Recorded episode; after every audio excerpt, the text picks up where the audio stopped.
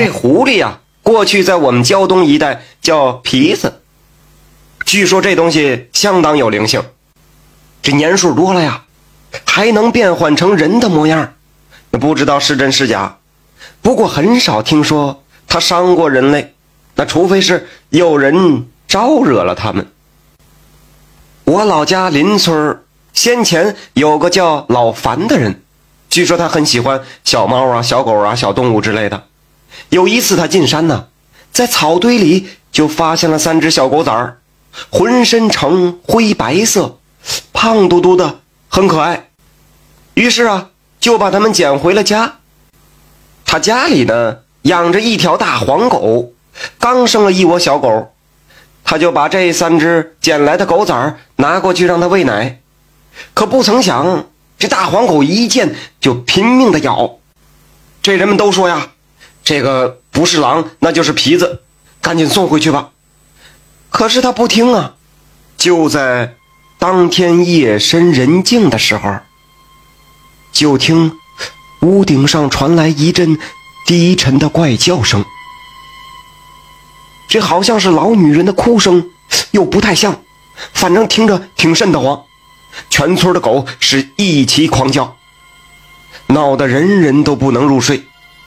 第二天，大伙儿就又劝老樊赶紧把这仨小动物给送回去吧。可是老樊这脾气非常犟，谁劝他也不听。他到村里的一户人家借了一支土枪，装满了火药。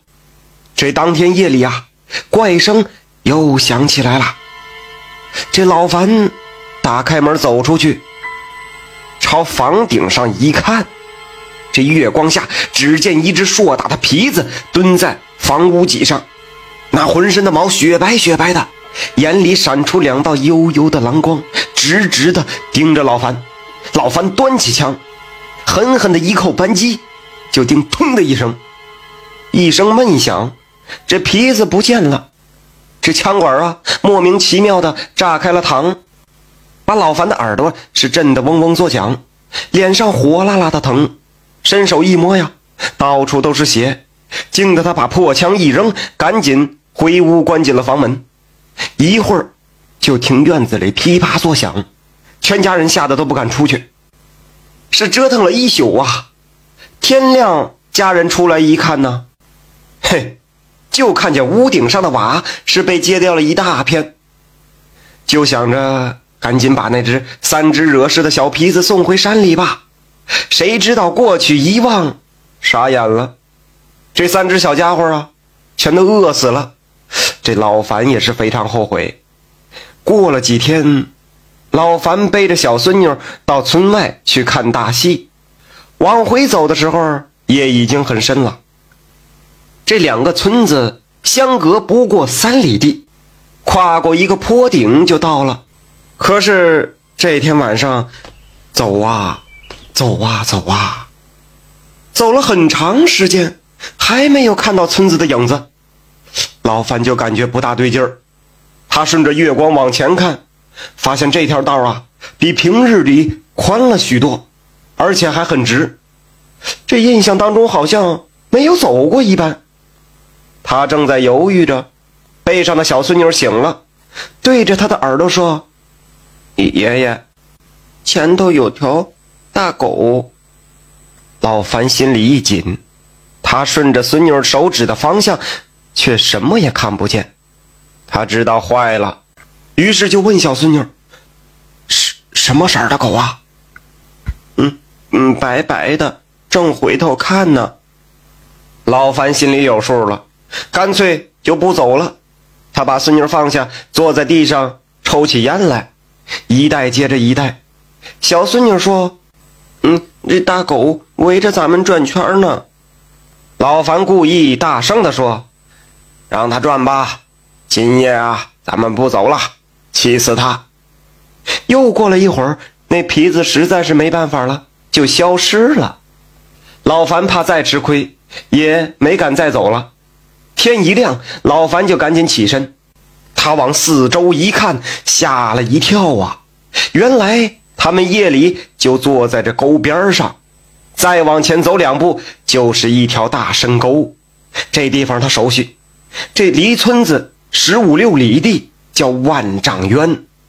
那奇怪的是，山上岩石陡峭，荆棘密布，那平常就是年轻力壮的小伙子，也很少有人能上得来。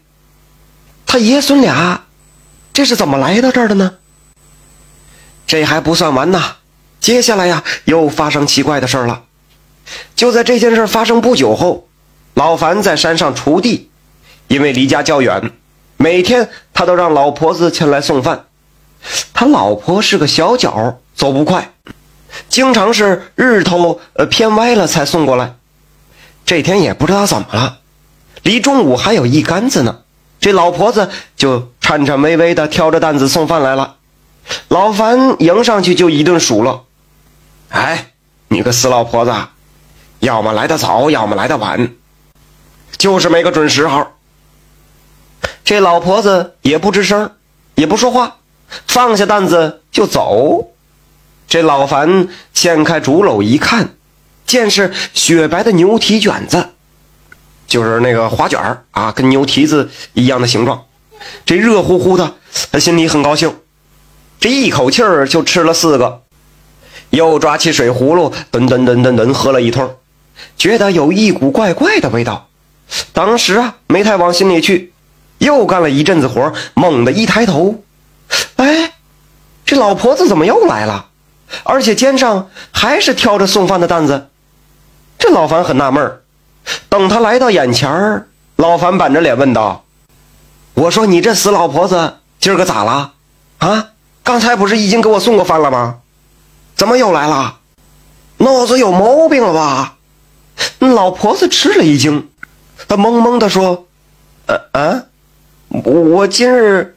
只给你送过这一回呀，什么时候给你送过二回呀？我看你是老糊涂了吧。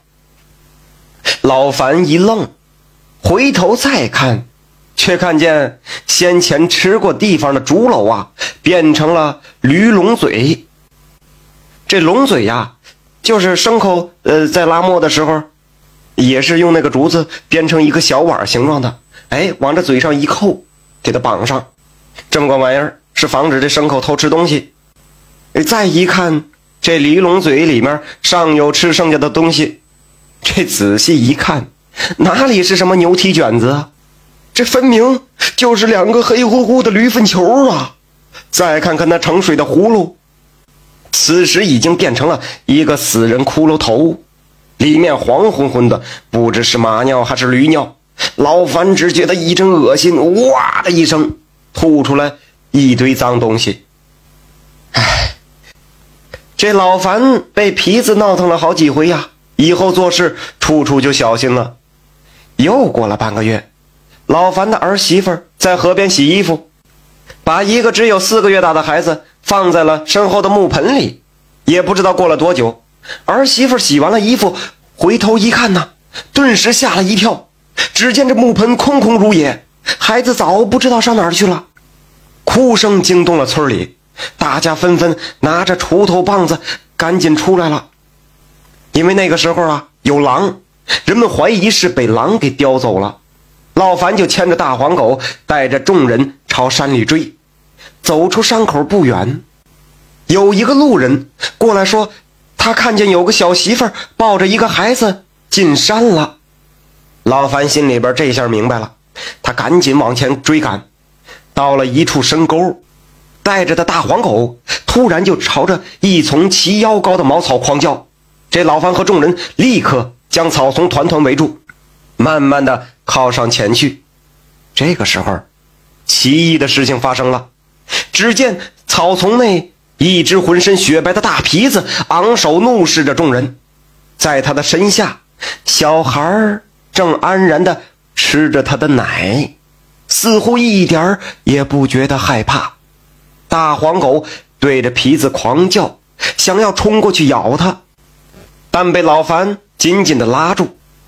此时空气中充满了紧张的气息，人与皮子目光相对，谁都不知道该怎么做了。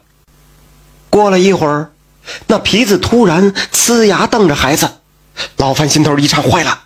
正在这个时候，就见小孩刚吃饱了奶，居然望着皮子在笑，小手还不停地抓挠着它柔软的皮毛，也不知道为什么，或许这就是母性吧。那皮子渐渐的没有了凶相，眼神呢瞬间变得异常温柔起来。又过了一会儿，他站起身来，离开孩子两三步远。老樊马上让大家闪开一条道，并紧紧地按住狂躁的大黄狗。那皮子看了看众人，又回头看了看地上的孩子，最后啊，不紧不慢地走开了。有人说，皮子回头那一刻，看到他的眼里边流出了泪，不知道是不是真的。从此以后啊，那皮子再也没有闹腾过老樊。第二年的夏天，曾有人看见那只皮子在山坡上溜达，身后有三四只小皮子，一身灰白。